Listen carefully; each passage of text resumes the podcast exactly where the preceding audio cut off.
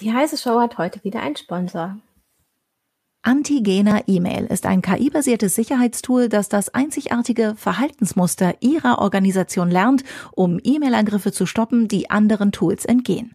Die selbstlernende Technologie, die in nur fünf Minuten remote installiert wird, analysiert jede E-Mail im Kontext und stoppt die gesamte Bandbreite von Bedrohungen, die auf den Posteingang abzielen, vom Spearphishing bis zur Accountübernahme. Mehr Infos unter darktrace.com/de/email.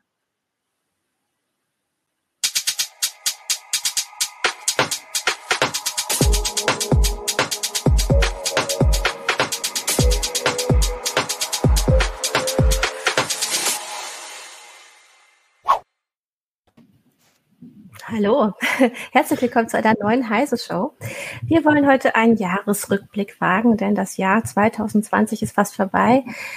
Wir haben diese Sendung 2020, was hat dich bloß so ruiniert genannt, in Anlehnung an den Song von den Sternen, was hat dich bloß so ruiniert weil wir doch sehr durch die Coronavirus-Krise geprägt waren. Wir möchten aber auch über andere Sachen sprechen, nämlich was auf Heise Online los war, womit wir uns beschäftigt haben, was uns persönlich betroffen hat.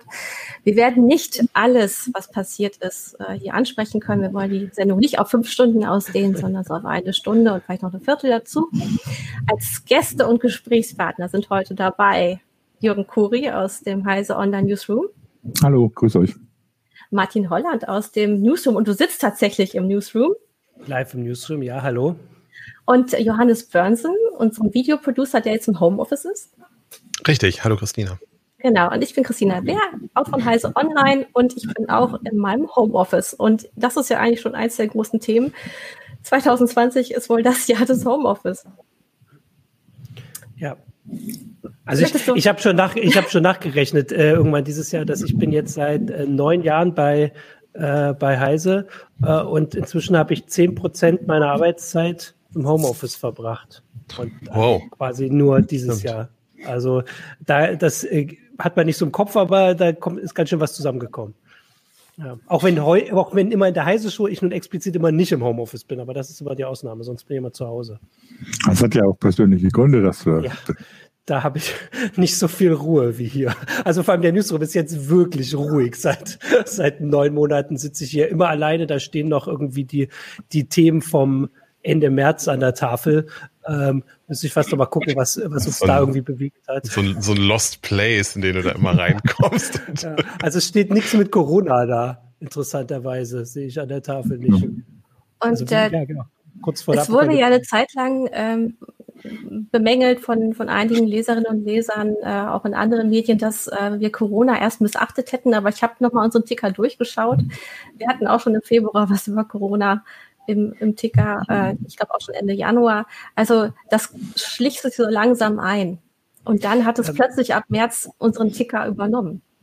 Aber es ja. war ja so ein bisschen eine Diskussion. Also wir hatten ja auch äh, Kollegen, die gemeint haben, na, so schlimm ist das alles nicht. Also vor allem diese Messefrage, weil ich glaube, das erste Mal, dass wir mit konfrontiert waren, so richtig war, fliegen jetzt die Leute nach Barcelona zum Mobile World Congress.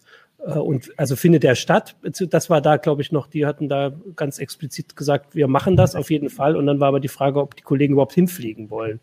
Das war, glaube ich, so, wo es bei uns so ein bisschen die ersten Diskussionen gab. Mobile World Congress war, war das erste, wo wir uns das überlegt haben und dann auch gesagt haben, wir fliegen nicht hin oder keine von uns fliegt hin, weil es uns so riskant ist.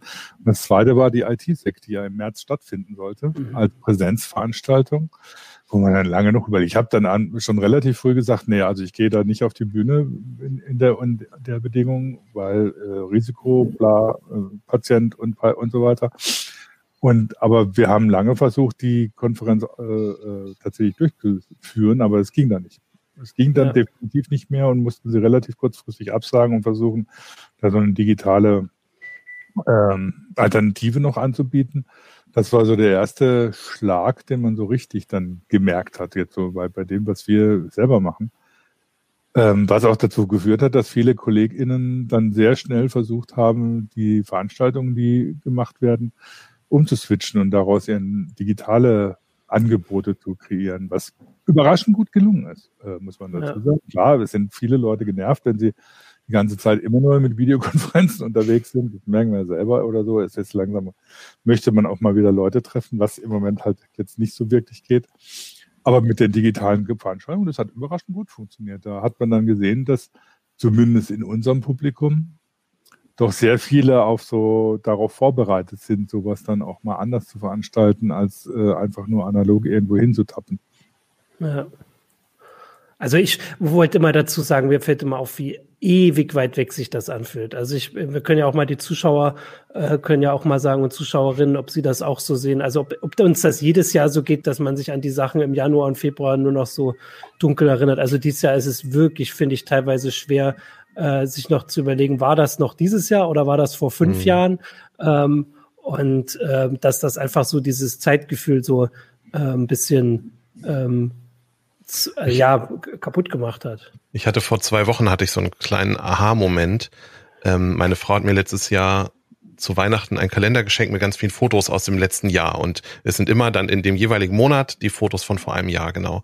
Und ähm, ich selber habe im Dezember Geburtstag, meine Schwiegermutter hat im Dezember Geburtstag und es sind natürlich dann irgendwie so Treffen mit Freunden und Familie und so weiter. Und in diesem Kalender sind im Dezember eben ganz viele Fotos, wo mehr als drei Leute drauf sind, so, sondern wir sitzen irgendwie zu zwölf im Restaurant, haben irgendwie zu 15. Museumsbesuch gemacht und lauter so Zeug. Und habe dann drüber nachgedacht, also klar, das fühlt sich jetzt irgendwie strange an, wenn man sowas sieht. Es geht mir auch so, wenn ich das im Fernsehen sehe und da sind irgendwelche Sachen, die in vor, aus vor Corona-Zeit noch, dass man irgendwie die ganze Zeit so denkt so, Moment, ihr müsst aber mehr Abstand halten. ähm, habe ich drüber nachgedacht, ob das eben tatsächlich so ist, dass man dieses Jahr so viel Takte hat oder ob das nur so ein Gefühl ist, weil man die ganze Zeit damit so konfrontiert ist. Und ich glaube, also klar, dieses Jahr haben wir diese, diese Dezember-Veranstaltung, ich zeige da hoch, weil da der Kalender hängt, ähm, haben wir natürlich diese Dezember-Veranstaltung nicht gehabt. Aber sonst haben wir eigentlich über das Jahr manchmal haben wir ein Sommerfest gemacht oder so, aber wenig so im Privaten, wo man wirklich mit mehr als zehn Leuten oder sowas zusammensitzt. Also ich glaube, das ist ganz vieles ein, ein Wahrnehmungsding ja. und ist gar nicht, also zumindest in, in, in, es ist ja eine Luxussituation im Prinzip, in der wir sind, dass wir, dass wir relativ stressfrei ins Homeoffice mhm. wechseln konnten, ähm, dass wir auch arbeitsmitteltechnisch schon relativ gut ausgestattet waren. Das ist ja längst nicht bei allen so. Ähm, und ich denke, aus der Situation raus ist eigentlich, das ist ein Empfindungsding. So viel anders ist die Welt gar nicht als vorher. Also ich, ja, das, das stimmt. Das äh, ist mir auch aufgefallen. Also Capellino sagt, sagt, macht zu den Konferenzen ja auch die Anmerkung, ja, das haben andere auch gemerkt, dass sie plötzlich irgendwie so, Studio haben sie gar nicht mehr gebraucht, weil es geht alles mit, mit dem virtuellen Studio oder Fachkonferenzen werden plötzlich gestreamt, die, mhm. wo man vorher irgendwie weite, weite Flüge in Kauf nehmen musste. Das geht plötzlich alles. Und das ist bei uns ja auch so. Ne? Also ich meine, ich bin morgens sowieso immer erstmal in mein äh, Homeoffice gegangen, bis ich dann zwischendrin in den Verlag gegangen bin, äh, gefahren bin, wenn alles gelaufen ist. Das habe ich im Prinzip einfach nur verlängert. Ähm, und habe jetzt halt hier mein Zeug stehen und das funktioniert alles. Es funktioniert alles so wie vorher auch. Nur, dass wir uns nicht mehr im Newsroom direkt anbrüllen können, sondern müssen das virtuell über ein Video machen. aber, also aber, aber sonst ist irgendwie so, also wenn ich jammere, dann wirklich auf extrem hohem Niveau, weil ich natürlich im Verhältnis zu vielen anderen, auch aus meinem Bekanntenkreis, das äh, den Vorteil habe, ich habe hier einen abgetrennten Arbeitsbereich, in dem ich sitze, eine relativ große Wohnung. Das heißt, ich und meine Frau kommen uns nicht in die Quere, wenn wir das nicht wollen. Äh, die Katzen springen irgendwo rum und kommen vorbei, wenn sie Lust haben. Das heißt, es ist eigentlich das Paradies. So, ich kann rausgehen, wenn ich Lust habe, beziehungsweise jetzt vielleicht nicht mehr so, wie ich wie, wie ja. manchmal dann gerne machen würde, aber doch immerhin noch rausgehen und äh, nebenan in den Wald gehen, in den Hannoveraner Stadtwald gehen. Also es ist, wenn man unter so Bedingungen im Homeoffice sitzt, dann kann man nur sagen, ja, Glück gehabt, das ist schön, das möchte ich gerne weitermachen. Ja. Ich habe ähm, da noch als Überlegung, dass es ja immer mal wieder Leute gibt, die so irgendwelche historischen Sachen erleben, die dann halt später auch beschreiben, dass es sich halt ewig anfühlt. Also ich bin ja jetzt äh, aus dem Osten, also ich schätze mal, dass das Jahr 1990 sich für viele Leute in der ehemaligen DDR vielleicht vergleichbar angefühlt hat. Ich, also einfach dieses, dass man jeden Tag die Nachrichten anguckt, nicht weiß, wie es in einem Monat aussieht, auch wenn es da, ähm, also wie gesagt, für uns waren die Sorgen jetzt nicht existenziell, aber natürlich trotzdem ähm, so große Fragen, die sind man sich gestellt hat. Und vielleicht ist das so ein guter Vergleich, einfach, dass halt einfach so Geschichte passiert und man halt auch im Urlaub, der ja sowieso bei den meisten von uns nicht so Urlaub war, wie wir es kennen, einfach mal, also quasi mal Nachrichten anguckt und nicht so abschaltet. Mhm. Das ist vielleicht so ein Vergleich. Auch das würde zu dem passen, was du sagst. Und das, das war, das war etwas, wo ich dann auch sage, ja gut, da habe ich dann so richtig gemerkt. Ich bin dieses Jahr zweimal in Urlaub gefahren, jedes Mal losgefahren, wo alles in Ordnung war und jedes Mal, wo, wo ich dann war, wurde, während ich da war, das zum Risikogebiet erklärt. Ne? Zack, nach Hause. ja, denk mal drüber nach. Stimmt, ja. das darf doch wirklich wahr sein. Ähm, gut, es ist nichts passiert oder so, ne? aber es war, ich dachte, ja, aber fast, merkt ihr das? Wir reden schon wieder nur über Corona. Ja. Und ich möchte euch gerne fragen, was, was war denn sonst noch los? Und vor allem, welche großen IT-Geschichten haben wir denn gesehen? Oder äh, zum Beispiel auch ähm, Weltraumforschung-Geschichten. du, so. Martin, du kümmerst dich ja immer viel um sowas. Was ist zum Beispiel mit SpaceX passiert? Also, du hast mich das ja schon vorher gefragt. Hm. Ich habe, glaube ich, gestern schon gesagt, dass ich das genau aus dem Grund total schwierig finde, dir zu sagen, was irgendwie passiert ist, weil es einfach so zusammengeht und weil man das teilweise vielleicht so nebenher gemacht hat. Also, aber du hast recht, natürlich sind andere Sachen passiert. Also SpaceX hat, glaube ich, trotzdem äh, irgendwie wieder einen Rekord aufgestellt mit äh, Raketenstarts oder zumindest sehr viele gemacht, obwohl sie zwischenzeitlich ja auch lahmgelegt waren. Aber vor allem haben sie halt jetzt äh, die Menschen da zur ISS geschossen als erstes privates Unternehmen. Das ähm, gab es halt vorher nicht und ähm, die, den USA die Möglichkeit gegeben, wieder von zu Hause, äh, also von ihrem äh, Territorium aus und mit eigenen Raketen oder nicht, na doch eigenen Raketen quasi Menschen ins All zu schießen. Also das ist auf jeden Fall ähm, wahrscheinlich so die die große Entwicklung ähm, und ja, jetzt haben sie nur, aber äh, Elon Musk, also ich meine, ich, ich mache mich ja auch immer ein bisschen drüber lustig, als ich sehe die Sachen, dass dieses Jahr hat er nur auch wieder angekündigt, dass er irgendwie in zwei Jahren zum Mars fliegen will und so. Äh, und ich habe jetzt gesehen, die erste Meldung, wo ich das von ihm hatte, war 2014. Also ich, also 2016 hat er da äh, als erstes angekündigt. Also er macht halt immer diese großen Versprechungen und natürlich ein paar davon klappen auch nicht, aber ein paar klappen halt nur mit ein paar Jahren Verspätung. Äh, und auch wenn ich das mit dem Mars, da bin ich immer noch skeptisch, weil das doch noch ganz andere Schwierigkeiten sind, also äh, als das, was, also im Prinzip hat SpaceX das geschafft, was ja schon mal geschafft worden war. Also sie haben ja nichts Neues. Also ich meine, mhm. Menschen fliegen seit jetzt inzwischen einem halben Jahrhundert ins, ins Weltall und länger. Aber natürlich ist das beeindruckend, vor allem für die Kosten und muss man jetzt sehen, was sie da weitermachen mit diesem Starship, was da irgendwie so ein bisschen äh, einerseits wie Science Fiction aussieht, andererseits nicht. Also das war natürlich ähm, ja so eine große Sache. Jetzt, wo du mich fragst, ist mir das quasi eingefallen. Ansonsten ja. ist das tatsächlich ein bisschen. Ja, pass auf, dann schmeiße ich noch was in die Runde. Ähm, und dann bleiben wir, hangeln wir uns an Elon Musk entlang. Also einmal gab es den erfolgreichen Test des Hyperloops mit zwei Personen. Das ja, ist gut. auch passiert in diesem Jahr. Also ich meine, die Idee ist auch bei ihm. Und es gibt jetzt äh, die Gigafactory, die gerade in Grünheide gebaut wird. Und auf, in dem Bereich sieht man jetzt ja plötzlich auch eine echt große Bewegung, nämlich auf dem Automarkt in Deutschland, die ja. natürlich dann auch nochmal durch die Corona-Hilfen ähm, nochmal in die Richtung gelenkt wird äh, zur Elektromobilität mit dem äh, gesteigerten Umweltbonus. Und man sieht durch also die Coronavirus-Krise, dass, dass diese Mobilitätswende auf jeden Fall, wenn es um Fahrzeugantriebe geht, mehr in die Richtung Elektro geschoben wird. Also über den Hyperloop will ich nicht reden. Das ist immer noch ja. Quatsch. Das ist immer noch total blödsinnig. Und man soll einfach bessere Zugstrecken bauen und ein bisschen schneller und äh, bei den Bahnhöfen anders gucken. Das ist immer noch Quatsch. Und dass sie halt jetzt Leute reingesetzt haben, ich meine, das ist eine Strecke, also das finde ich jetzt nicht so beeindruckend. Das mit den äh, Elektroautos, klar, diese Fabrik, ich finde es auch schon immer auffallend, dass halt äh, Tesla das hinkriegt, auch jetzt inzwischen ohne PR-Abteilung, dass da die Sachen immer größer erzählt werden als alle anderen Elektroautos. Also ich halt schon die wichtigere Sache dieses Jahr ist, glaube ich, der ID3, ID3 genau. von VW. Also ich glaube schon, dass, also der wird nächstes Jahr Tesla überholen, würde ich jetzt mal prognostizieren. Anhand der Verkaufszahlen, äh, ja. Und, aber da haben wir jetzt, also da wird nicht so viel über Fabriken oder über Leute, klar haben wir da auch ab und zu Meldungen und wenn das umgestellt wird, aber das ist einfach, also dieser Hype um Tesla, da bin ich immer noch so ein bisschen skeptisch. Äh, aber das ist halt Teil des Geschäftsmodells und natürlich haben sie damit auch dafür gesorgt, dass äh, das überhaupt so mhm. vorangeht. Das, das, ist, das Lustige ist ja, was vielleicht, was die Leser ja normalerweise von, von extern gar nicht so mitkriegen, dass wir schon bei vielen Sachen, die von Tesla in Grünheide da irgendwie durch die Agenturen gegen schon gesagt haben, oh nicht, das auch noch melden. Das ist doch jetzt völlig irre, äh, jeden, jeden einzelnen Baum zu melden, der da gefällt wird, um es mal überspitzt zu sagen. So kam es einem manchmal vor. Ja. Ähm, wenn wir eine andere, andere Fabrik bauen, sagt man, ja, haben es angekündigt und dann, wenn sie fertig ist, und bums. Äh. Ja. Und ich glaube, du hast recht, also weil das entscheidend, also viel, viel für die, für die Zukunft der Autobranche ist viel interessanter oder so, wie es VW in Zukunft geht. Also die, der Dies versucht ja schon sehr konsequent VW auf Elektromobilität um, umzustellen. Konsequenter als andere deutsche Autobauer, habe hab ich den Eindruck. Mhm.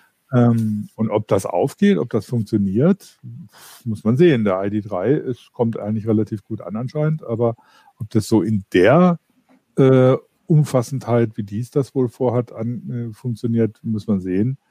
Ähm, wobei man dann natürlich die Fragen, Frage stellen muss, sowieso, wenn man das weiter in die Zukunft guckt, ist das Elektroauto überhaupt das, worauf man jetzt tatsächlich setzen sollte? Ist nicht, sind nicht ganz andere Lösungen gefragt, aber das ist dann. Aber nicht der Hyperloop. Aber damit, damit meinst du jetzt aber eher äh, Ride-Pooling und sowas? Oder, ähm ja, also erstmal grundsätzlich andere Verkehrskonzepte. Mhm. Wie sieht da nicht Mobilität in, in nicht 2021 aus, sondern 2030? Äh, ja. Wird, aber deswegen meine ich auch. Ähm, Rolle spielt, ne? Ja, die Mobilitätswende ist, aber das sagst du ja sowieso häufiger eher gerade eine Antriebswende, weil ähm, es wurde ja durch die Coronavirus-Krise auch klar, ähm, die Leute wollen nicht alle im ÖPNV zusammensitzen, sie möchten vielleicht mit dem Fahrrad zur Arbeit fahren. Und dann wurden Pop-up-Bike-Lanes plötzlich in äh, Städten erlaubt. Also es wurde dem Auto Platz weggenommen. Und ähm, also, man hat ne, auch die. Willst du Johannes? Willst du nee, sag, sag es mal. Nee, ja, also es wurden auch super viele Fahrräder verkauft in diesem Jahr. Die Leute sind aufs Fahrrad umgestiegen und zugleich ist die Infrastruktur aber nicht darauf ausgelegt. Und man hat auch gesehen, mit den Lockerungen, die es dann gab im Sommer, hat man schnell versucht, diese Pop-up-Bike-Lanes auch wieder aus den Städten rauszukriegen, weil man eben nicht äh, umdenkt in dem Bereich. Und ich fand das immer ganz witzig. Es, es gibt ja diesen Hinweis von äh, SimCity-Entwickler, dass die ähm, schnell davon abgekommen sind, eine Stadt so zu bauen, wie wir das machen, denn dann würde es, könnte man keine richtigen Städte bauen, weil wir viel zu viel Flächen für Parkplätze mhm. äh, belegen. Ja, äh, und äh, das ist tatsächlich so. Wir haben natürlich, wir haben Zuzug in die Städte, Wohnraum wird immer knapper und gleichzeitig haben wir unglaublich viel Stellfläche nur von Autos besetzt, ne, die ähm, 23 Stunden am Tag im Schnitt stehen und die so groß sind wie Kinderzimmer teilweise. Und da wird es nochmal Verteilungskämpfe geben und auch, äh, denke ich, äh, so in die Zukunft, also in die Zukunft gedacht. Und wir haben auch immer noch das Problem natürlich des Feinstaubs und äh, anderer, ähm, naja, Nebenprodukte des Autos, ne? die schädlich für die ja, Gesundheit sind. Wobei mich gerade überrascht hat, dass äh, jetzt in, in dieser Zeit, in der Corona-Krise, so eine so Geschichten, die mir 2019 eigentlich aufgefallen sind und wo ich dachte oder so, das wird 2020 ein relativ großes Ding, gar nicht mehr so eine Rolle gespielt haben. Diese, diese Mobilitätsintegrations-Apps oder wie man die nennen will. Also Gelbi in Berlin war da so 2000, Mitte 2000, September 2019 so eine Geschichte oder so, dass du eben in der App einfach sagst, ich möchte von A nach B und die App sucht dir raus, mit was du wann wo fährst und bucht das auch gleich noch alles, ne? Von mhm. öffentlichem Nahverkehr, einem Bike, äh, einem Fahrrad, das du mieten kannst, einem Tretroller, ein Taxi, eine, ähm, ein Mietauto oder was auch immer. Ähm, und das, das Spiel redet keiner mehr davon im Moment, weil äh, offensichtlich das in der, in der, in der Situation nicht mehr so eine Rolle spielt. Das ist im Prinzip das, was ich gerade auch sagen wollte, dass ich so das Gefühl habe, 2000 2018, 2019 haben wir noch unheimlich viel darüber geredet, so Dienste wie Moja und ähm, was weiß ich, Elektroroller und wie geht das überhaupt mit dem Verteilen und wo dürfen die stehen und all sowas. Und inzwischen ist das eigentlich alles Normalität und wir haben einen ganz großen Wechsel eigentlich haben wir schon geschafft quasi. Also mhm. Elektroautos, also vor zwei Jahren war ein Elektroauto noch ein ziemlicher Exot, wenn man das wahrgenommen hat.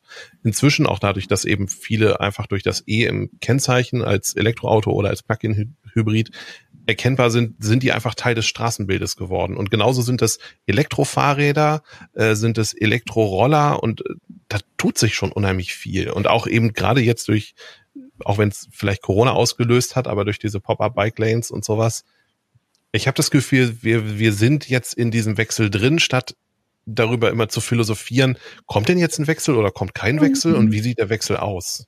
Mhm. Ich hätte ähm, da aber gerade auch überlegt, dass, also einerseits das passiert, das war aber auch immer das, was, also so wie ich es verstanden habe. Ich muss noch eine Ergänzung machen. Ich muss noch eine ja, Ergänzung klar. machen. Wenn wir auf dem Dorf wohnen, zumindest ja. in den Städten ist das so. Im, auf dem ja. Dorf merkt man davon, außer vielleicht die Autos mit dem ähm, E wenig. Ja, also dass, dass man das durchaus beobachten kann, dass das aber halt einfach ein gradueller Wechsel ist, dass nicht einfach von heute auf morgen die Leute alle Elektroautos, also weil kaufen werden, weil man halt sein Auto erstmal noch also benutzt, solange man es hat. Ähm, das aber gleichzeitig, ich würde sagen, dass dieses Jahr es auch deswegen weniger um diese Themen ging, weil wir gar keine, ich sag mal, Zeit oder Kraft hatten, um irgendwie über so, so große, weiß ich nicht, Revolution oder wie auch immer zu reden, sondern die, also die große Diskussion war, wann ist es wieder wie vorher? Also ich meine, das ist schon das, was, wie es den meisten ging, auch wenn ähm, vor allem äh, Klimaschützer immer gesagt hat, dass also es kann gar nicht äh, zu vorher zurückgehen, ist das trotzdem ähm, für viele halt dieses Ding, weil einfach da haben, wussten sie, wie, wie sie mit der Welt klarkommen, wie man Geld verdient, wie, wo man die Kinder zur Betreuung hinschickt und sowas. Und dass das einfach, glaube ich, dieses Thema war, dass diese Veränderungen einfach trotzdem stattfinden. Also ich habe dieses Jahr auch die Zahlen gesehen von den Autozulassungen. Da sieht man einfach, dass es immer mehr Elektroautos werden und dass die anderen zurückgehen. Das sieht man, dass dieser Wechsel weiter passiert, aber dass man eigentlich nicht so viel darüber über jetzt diese großen Veränderungen, die vor allem Jürgen bei der Verkehrswende immer, immer äh, anspricht, dass man die gar nicht so in den Vordergrund äh, oh, also gerückt hat, weil man, weil wir dafür gar keinen Nerv hatten, sage ich mal. Also weil die meisten wollen einfach, dass wir, weiß ich nicht, alle morgen wieder raus können, ist wieder wie vorher. Also zumindest ist das so ein Gefühl, was man. Ja, man hat ja. schon bei den Subventionen geguckt, dass man jetzt den Wandel etwas hinkriegt. Denn das, das kam jetzt auch noch mal im Chat. Ähm, am Anfang des Jahres äh, haben wir noch über die großen Waldbrände in Australien gesprochen. Genau, da ist ja, unglaublich ja. viel Land verbrannt und äh, die Klimaerhitzung hat ja jetzt nicht gestoppt. Wir haben jetzt äh, nee, dieses nee. Jahr auch fünf Jahre das Pariser Klimaschutzabkommen ich, man, ich sag's, ne, so in Anführungszeichen gefeiert ähm, und man sieht, wir sind nicht auf dem richtigen Pfad. Also alle Klimaschutzbemühungen, die wir bisher ge in Deutschland äh, so vor uns hergetragen haben, das, also gerade das Klimaziel 2020, äh, das selbstgesteckte, erreichen wir nur wegen Corona, weil wir ausgebremst wurden und nicht, weil wir irgendwie ähm, das gut reguliert hätten. Und ähm, ich denke, dass, dass sie wenigstens jetzt mit den Corona-Hilfen versucht haben, ein bisschen in die Richtung zu lenken. Das ist immer noch nicht mhm. ambitioniert genug, muss man ganz mhm. klar sagen. Das reicht nicht für 1,5 Grad. Äh, man muss da mehr fast auf die EU hoffen, die da mehr die Stellschrauben gestellt hat dieses Jahr mit äh, dem Green Deal und jetzt dem 65-Prozent-Ziel äh, bis 2030. Äh, und wir sind da in Deutschland immer noch unterambitioniert. Aber mit diesen Hilfen wird wenigstens, naja, der E-Mobilitätsmarkt etwas angetrieben. Ja, wobei, also Surfex und, und äh, NDR haben das auf äh, YouTube auch äh, schon erwähnt, da betont nochmal, dass Corona schon sehr viele wichtige Themen einfach in den Hintergrund gedrückt hat. Also das finde ich auch es mit mit das Negativste, was ich von diesem Jahr sagen kann. Also klar, die Corona-Pandemie ist eine Katastrophe. Äh, es sterben viel zu viele Leute, es werden viel zu viele Leute krank und äh, wir wissen noch nicht richtig, was wir dagegen machen sollen, bis die Impfungen tatsächlich da sind. Ne? Aber es hat sich auch gezeigt, dass man in so einem Fall zumindest die konkrete Lösung auch schnell unter Umständen zustande kriegt, eben Impfstoff ja. Äh, entwickeln kann. Während das selbst die Corona selbst weist ja schon auf längerfristige Entwicklungen hin, die wir nicht im Griff haben und wo wir keine Lösung für haben, weil warum dieser Virus so aufgetaucht ist, das ist ja sagen einige Forscher oder so, das hat mit der Lebensweise von uns zu tun, beziehungsweise mit der, mit der Entwicklung der industriellen Ökonomie. Ähm, Dass man in die Lebensräume der, der Wildtiere eindringt. Genau, äh, genau das und dann eben auch, wie man ähm, mit Ernährung umgeht. Mhm. Das heißt, das wäre eigentlich auch ein Thema von dieser Corona-Pandemie. Und es ja. wird nicht eigentlich wenig diskutiert. Und natürlich sowas wie die Waldbrände ähm, oder Klimawandel, der Klimawandel, wie die Mobilität in Zukunft aussieht, das ist alles so ein bisschen in den Hintergrund gedrückt worden. Und das kann uns noch ziemlich auf die Füße fallen.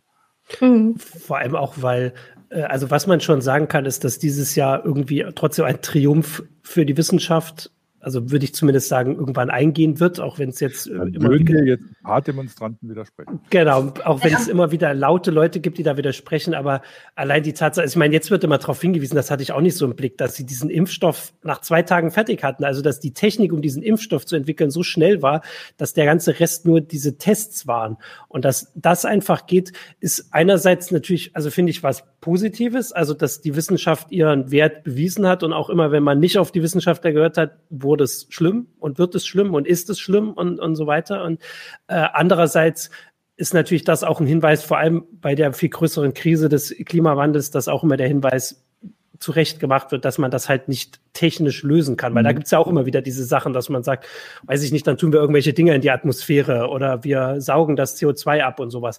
Ähm, dass oft Leute sagen, man muss nur Geld draufschmeißen und dass das halt ganz ungeahnte Konsequenzen haben kann und dass das hoffentlich keine Konsequenz von Corona ist, dass wenn in einem Jahr die Leute sagen, dank dem Impfstoff haben wir das geschafft, jetzt machen wir als nächstes hier, bauen wir irgendwelche CO2-Einfangfabriken oder was weiß ich, was für bekloppte Ideen dann kommen, äh, um das Problem zu lösen. Und in 20 Jahren haben wir dann das Problem, dass wir, weiß ich nicht, zu wenig CO2 haben oder irgendwas, was wir noch nicht vorhersagen können, ähm, weil man sagt, wir müssen anders damit umgehen. Das könnte eine Konsequenz sein, aber ich, ist also noch sehr früh, das zu sagen. Wobei, wobei ich dir an einem Punkt widersprechen, oder naja, ja. widersprechen wirklich.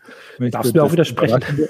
Das Überraschende an den jetzt den beiden Impfstoffen, die, die jetzt rauskommen, ist ja nicht, dass sie so technisch so schnell umgesetzt ja. wurden, eigentlich. Weil wenn man das so ein bisschen verfolgt hat, wie äh, was aktuelle Entwicklungen in der, in der Pharmazie sind, dann weiß man, dass mRNA-Impfstoffe äh, seit längerem diskutiert werden und ja. genau deswegen, weil sie sich äh, für jeden Virus sehr schnell entwickeln lassen. Mhm. Der Ausgangspunkt gerade für BioNTech war ja gar nicht äh, irgendwelche Virenbekämpfung, sondern die wollten individuelle Krebstherapien mit ja. mRNA machen, dass sie für jeden im Prinzip in kürzester Zeit, in wenigen Tagen individuelle Therapien äh, schaffen mhm. können, haben halt auf dieser, auf Basis dieser Technik dann einen, einen Virusimpfstoff äh, gemacht. Das heißt, die Technik an sich ist gar nicht so oder ist schon mhm. überraschend, aber ist jetzt nicht wirklich, wird nicht erst neu diskutiert. Aber wenn man sich das anguckt, dann ist es schon so, dann muss man dann auch dazu sagen, dass, äh, dass viele Leute gar nicht mitkriegen, was für, was für Entwicklungen da mhm. tatsächlich passieren und wie äh, die tatsächlich auch unser Leben revolutionieren können. Also wenn, ja. wenn jeder in kürzester Zeit individuelle Krebstherapien kriegen kann, würde das den König der ja. Krankheiten, wie ein berühmtes Buch das genannt hat, äh, plötzlich vom Thron stürzen. Das ist irgendwie eine Entwicklung, die damit auch damit dazugehört. Ich, also ich äh, will da nur äh, drauf zurückkommen. Wir hatten ja diese große Debatte, als es um die Corona-App ging, als viele, mhm. wie man jetzt sieht, nicht zu Unrecht gesagt haben, dass die Hoffnung, also diese Technik, dieser Solutionismus war, glaube ich, der, mhm. also nicht Fachbegriff, aber zumindest der oft genannte Begriff, äh, dass man sich einfach von der Technik die Lösung aller Probleme erhofft, was ja inzwischen der Impfstoff hier ist. Also muss man ja auch sagen, dass, äh, also ich habe da jetzt die Zusammenfassung in den USA hat jemand äh, von der New York Times ähm, erklärt, wir haben es anders nicht geschafft und jetzt muss der Virus das ganz machen, was wir als Gesellschaft gut gemacht haben äh, oder also nicht hingekriegt haben, äh, dass darüber schon mal diskutiert wird und dass das halt äh, die Gefahren schon ein bisschen aufgezeigt hat. Wobei, und da will ich dann auch was Positives sagen, auch wenn die App nun diese zweite Welle nicht verhindert hat. Äh, wir wissen natürlich nicht, wie schlimm sie ohne das wäre, aber wahrscheinlich wäre es nicht groß anders.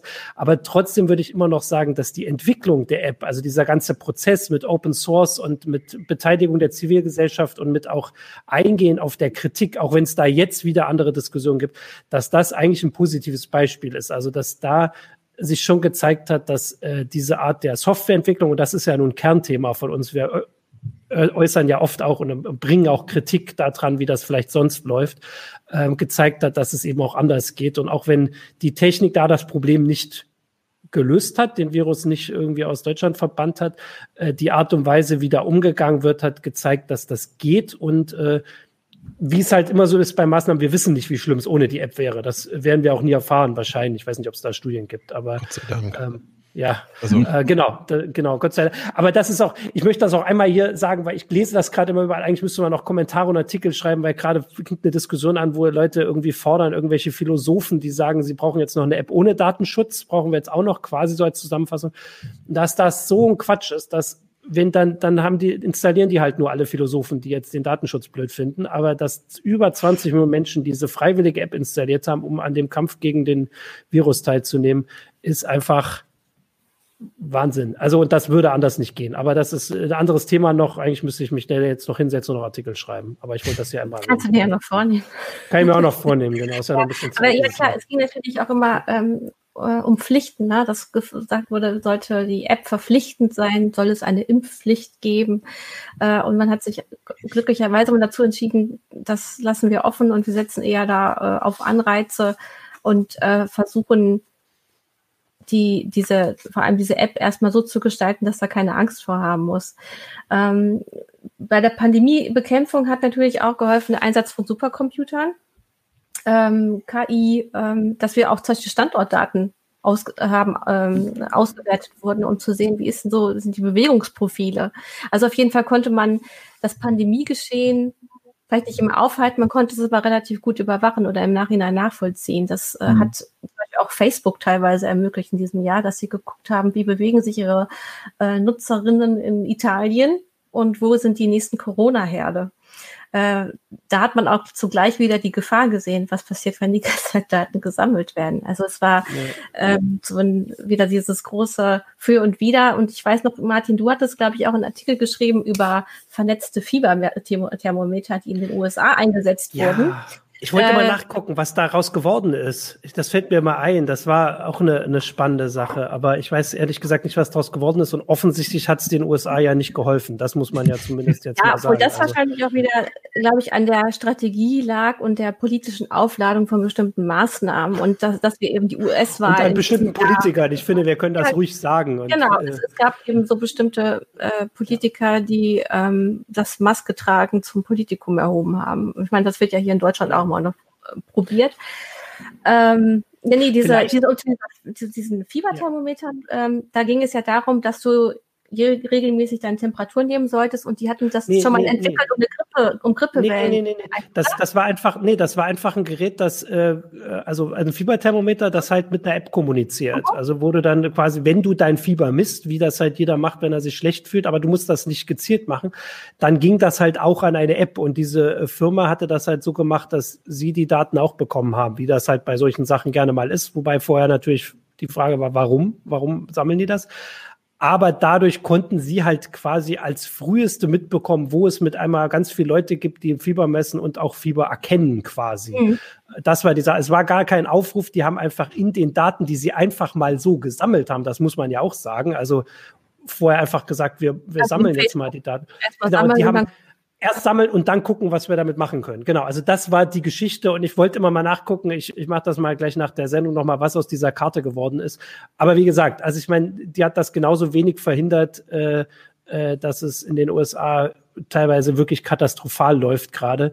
Äh, aber natürlich gibt's da noch äh, ganz viel äh, andere Aspekte und das hatten wir auch dieses Jahr. Und das ist vielleicht auch ein Aspekt, der mal abgesehen von diesen ja doch nur wenigen Prozent oder was weiß ich auch, wie viele Leuten, die da immer so laut Hals gegen alles anschreien, dass das vielleicht auch zeigt, dass der Zusammenhalt in unserer Gesellschaft ja vielleicht doch größer ist, als wir vielleicht befürchtet haben lange. Also dass die meisten finden die Maßnahmen, also stimmen zu den Maßnahmen oder haben sogar gefordert, also große, also große Teil der Bevölkerung haben schon früher gefordert, dass es irgendwie härter wird und da versuchen sich, soweit es geht, dran zu halten und sowas. Also, dass vielleicht das auch so ein bisschen Anlass zu Optimismus ist, dass wenn die Politik ihrer Aufgabe gerecht wird, und das ist sie zumindest, ich würde jetzt mal sagen, im Frühjahr meines Gefühls nach geworden und vielleicht dann irgendwann nicht mehr so, ähm, dass die Leute dann mitziehen und dass das vielleicht so ein bisschen Anlass zu Optimismus gibt, nachdem wir wirklich jetzt jahrelang über irgendwelche Echo, Echo Chambers geredet haben und über äh, fragmentierte Gesellschaften, die sich auf Facebook radikalisieren und sowas.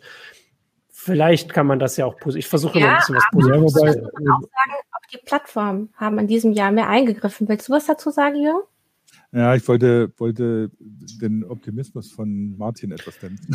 Mach mal. Weil du, du hattest es ja, Christina, äh, vorhin schon, schon erwähnt, dass äh, jemand bei uns im Forum auch geschrieben hat, dass in vielen Bereichen es so war, dass wieder die lautesten am meisten wahrgenommen, wahrgenommen wurden. Und das gilt eben leider auch für diese, für die Corona-Geschichten oder so, dass die Leute, die dann irgendwie auf der Straße schreiend rumrennen und irgendwie alle Hüte aufhaben, mehr wahrgenommen werden als die 90, 95 Prozent, die das nicht tun, beziehungsweise die versuchen, äh, vernünftig mit der Corona-Pandemie umzugehen. Ähm, so ähnliche Effekte haben wir ja auch bei uns im Forum oder so, dass man oft die lauten Trolle, die am lautesten schreien, am meisten wahrnimmt und nicht die 95 Prozent, die vernünftige Diskussion Diskussionen führen. Von daher, du hast grundsätzlich recht, Martin, das hat das gezeigt. Aber auf der anderen Seite hat es auch gezeigt, dass dummerweise trotzdem immer noch so ein paar laute Schreier äh, manche Diskussionen dominieren können. Also ich habe das jedenfalls das Gefühl, dass dieses Jahr ganz viele Sachen noch mal so ein bisschen auf den Prüfstand gekommen sind. Also mhm. sei das jetzt irgendwie Datenschutz durch diese ganze Corona-Warn-App-Diskussion mhm. oder ähm, eben auch ja wie wie wir solche Bewegungen, die da eben einen sehr kleinen Teil der Gesellschaft äh, äh, sehr laut, also ein, ein sehr kleiner Teil der Gesellschaft ist sehr laut und mhm. wie, wie gehen wir damit eigentlich um? Und ähm, jetzt haben wir zumindest in, ich glaube, Bremen und Frankfurt war das, wo eben jetzt auch diese Querdenker-Demos eben erfolgreich verboten wurden. Und ähm, ich, vorher hatte ich immer so das Gefühl, na gut, die Pegida und Co. können relativ ähm, unbehelligt, zumindest von Verbotsseite, relativ unbehelligt ähm, da da irgendwie ihre ihre äh, ihre Theorien verbreiten und das ich habe schon das Gefühl, dass da jetzt so ein kleines bisschen auch ähm, ein, ein Umdenken oder ein Gegenwind oder ich weiß gar nicht, wie man das richtig formulieren soll, aber dass, dass das zumindest noch mal ein bisschen auf den Prüfstand kommt, wie wir mit sowas umgehen. Eben einfach auch, ja. weil man jetzt unter der unter dieser äh, Corona Lage eben wirklich eine unmittelbare Auswirkung davon hat. Also wenn sich da tatsächlich 20.000 Leute äh, zu dicht und ohne Maske treffen würden, haben wir davon eine unmittelbare, viel unmittelbarere mhm. negative Auswirkung, als wir das ähm, vorher bei, bei, bei ähnlichen Demonstrationen mhm. Äh, haben. Ja, es ist schon auffällig, äh, dass teilweise eben äh, oft Positionen als sehr gleichwertig nebeneinander gestellt wurden. Äh, also der Corona-Leugner und dann die Wissenschaft zum Beispiel äh, obwohl das eben von der Gewichtung gar nicht so passt. Na? Ich, also ich ja, finde auch eine schwierige. Das ist dieses komische Objektivitätsverständnis, das manchmal äh, ja, da, da gemacht wird oder so. Sobald einer eine Meinung sagt, dann ist sie genau gleichwertig, wie jem, wenn jemand irgendwelche Fakten präsentiert, was irgendwie völliger, völliger Unsinn ist. Ähm, es gibt in dem Sinn keine, keine Objektivität dadurch, dass man einfach alle Meinungen gegeneinander ja. stellt. Das ist, das ist Quatsch. Das ist also logisch Quatsch, das ist philosophisch Quatsch und es ist von den, von den Konsequenzen her katastrophal, ja. Also weil also journalistisch musst du ja prüfen, was ja. dahinter steckt. Und da würdest ja. du ja schon sehen, okay, das ist einfach hier Bullshit. Also ich fand, so die, also die Schwierigkeit an der Geschichte, was Johannes auch sagt, ist halt diese ganz spezielle Situation, dass halt die Leute, die ähm, sagen wir jetzt mal, für die Maßnahmen sind ja genau aus diesem Grund keine großen Demonstrationen machen, um zu zeigen, dass sie in der Mehrzahl sind, weil sie ja eben sagen, die Demonstration, da ist jetzt nicht die Zeit für. Äh, das ist vielleicht auch dieses Besondere an der Situation, dass sonst kann man halt auch, das ist ja nun mal ein probates Mittel, um in der, Demo, in der Demokratie auch mitzubekommen, wie viel äh, Zustimmung hat etwas, dass man halt, äh, weil gibt's halt die Demo und die Gegendemo und dann gibt's große und sowas und dass das dieses Jahr nicht so funktioniert hat. Ich habe jetzt noch mal kurz, um da äh, noch drauf zurückzukommen, diese Health Weather App von diesem äh, Thermometerhersteller aufgemacht und die ganzen USA sind einfach dunkelrot. Also von daher so richtig hilfreich ist es auch nicht. Ähm, und ich weiß, dass das im Sommer nicht so war.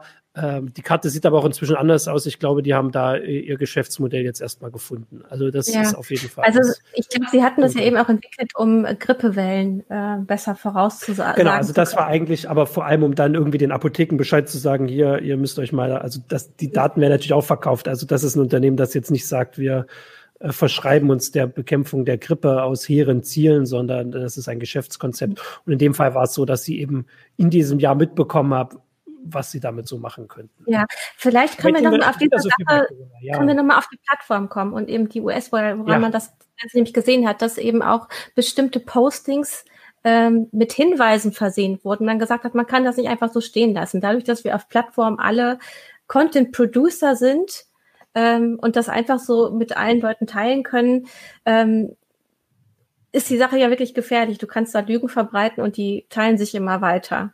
Und da haben die Plattformen jetzt doch mal eingegriffen. Und zumindest Aber warum Twitter haben sie das gemacht? Genau, weil genau. das ist tatsächlich die spannende Frage, wo ich schon meine, dass, also es hat sich so ein bisschen herausgeschält, ja, im Laufe des Jahres, dass dieser Präsident nicht wiedergewählt werden dürfte, würde, ähm, und dass also da ein Machtwechsel ansteht in den USA und dass aus verschiedenen Gründen beide Seiten, also beide Parteien in den USA, äh, mit, den, mit dem Vorgehen von Facebook vor allem und Twitter unzufrieden sind. Und das scheint sich jetzt abzuzeichnen, dass da, also dass das nicht mehr so weitergeht, dass da jetzt irgendwelche Vorschriften kommen, die also zum Beispiel sehr teuer werden könnten, wenn halt also mehr Prüfpflichten kommen. Ne? Also dieses Laissez-faire, so von wegen, äh, äh, wir können das stehen lassen, bis uns jemand Bescheid sagt und bis jemand irgendwie bis fünf Leute Bescheid sagen oder so, dass das offensichtlich nicht so bleiben wird, weil es so eine Einigkeit besteht aus völlig unterschiedlichen Gründen, äh, dass die Leute, äh, also dass die Politik in den USA ähm, das nicht mehr so akzeptieren will, wie das läuft, weil sie aus ganz unterschiedlichen Gründen unzufrieden sind. Und das war also ich habe das Gefühl, das war oft so eine Maßnahme, die vor allem so quasi ein bisschen den, dieser Kritik den Wind aus den Segeln nehmen soll. So, weil es hat sich ja oft daran entpuppt, dass halt Donald Trump anders behandelt wurde als vielleicht andere Leute oder dass diese Echo, Echo Chambers, worüber wir seit Jahren diskutieren. Aber dass das das Problem ja, also in den USA glauben, weiß ich nicht, wie viele Dutzend Prozent, dass Donald Trump die Wahl gewonnen hat und gewinnen wird. Und das erzählen sie sich gegenseitig auf Facebook. Also das, das Problem ist ja nicht weg, nur weil unter ein paar Trump-Posts jetzt steht, das stimmt vielleicht nicht. Ja. Und das, da es so aussieht, als könnte nächstes Jahr halt ein Jahr werden, wo es für Twitter, Facebook und Google ähm, ja, also spannend wird, sage ich mal. Ich glaube nicht, dass, also weiß nicht, wie, äh, wie krass das wird, aber dass sie nicht ganz so das weitermachen ja können. Der Grund, warum es für die spannend wird, weil ja auch so kartellrechtliche ja, Sachen. Das auch, genau, das genau, auch. Ja. Einmal ähm, zur Diskussion stehen. Und was du jetzt auch meinst, ist auch noch ähm, die Section 230 also ja, gut, Trump hat sich eben vor allem darüber aufgeregt, er, er war der Meinung, dass ähm, er benachteiligt wird oder die Republikaner. Was totaler Quatsch ist. Was ähm, totaler ähm, Quatsch ist. Deshalb wollte er da Einfluss nehmen. Ne? Und ähm, ich ja, wobei, wobei, gerade wenn man Section 230 nimmt oder so, das sind, das sind ja zwei Aspekte drin in der Section 230. Das eine ist, da steht drin, dass die ähm, Plattformen Sachen löschen dürfen, wenn, wenn, sie, wenn sie finden, dass sie nicht gelöscht werden sind, dass sie auf der anderen Seite aber nicht verantwortlich sind für die, für die Sachen, die User posten. Das heißt, es sind zwei völlig unterschiedliche Aspekte. Mhm. Das heißt, die einen finden die Demokraten gut, die anderen die Republikaner und deswegen ja. sind beide jetzt für Section 230, was dazu führt, dass die Plattformen plötzlich zum Inhaltskontrolleur werden. Und das finde ich eine schwierige Entwicklung. Bei aller äh, Problematik, die, die man sieht, was auf den Plattformen passiert oder so. Wieso soll Facebook plötzlich der Kontrolleur sein von Inhalten, die auf einer öffentlichen Plattform stattfinden, wo eine öffentliche Diskussion stattfindet. Also ein privatwirtschaftliches Unternehmen kontrolliert es dann im Prinzip nach Gutdünken letztlich. Nach Gutdünken deswegen, weil sie natürlich im Zweifelsfall lieber was rausschmeißen, um nicht irgendwie von Kadi gezerrt zu werden ich finde es eine extrem schwierige Diskussion, die uns nächstes Jahr wahrscheinlich auch jetzt gerade mit dem, mit dem vorgestellten Digital Services Act der, der EU-Kommission ähm, sehr beschäftigen wird oder so, wie weit das geht, was dann wirklich sinnvoll ist, wie Kontrolle ausgeübt werden kann, ohne die Meinungsfreiheit einzuschränken. Ähm, geht bis ins Urheberrecht rein, was, was ja, dann wieder Upload-Filtern, ne? Upload-Filtern ist oder so.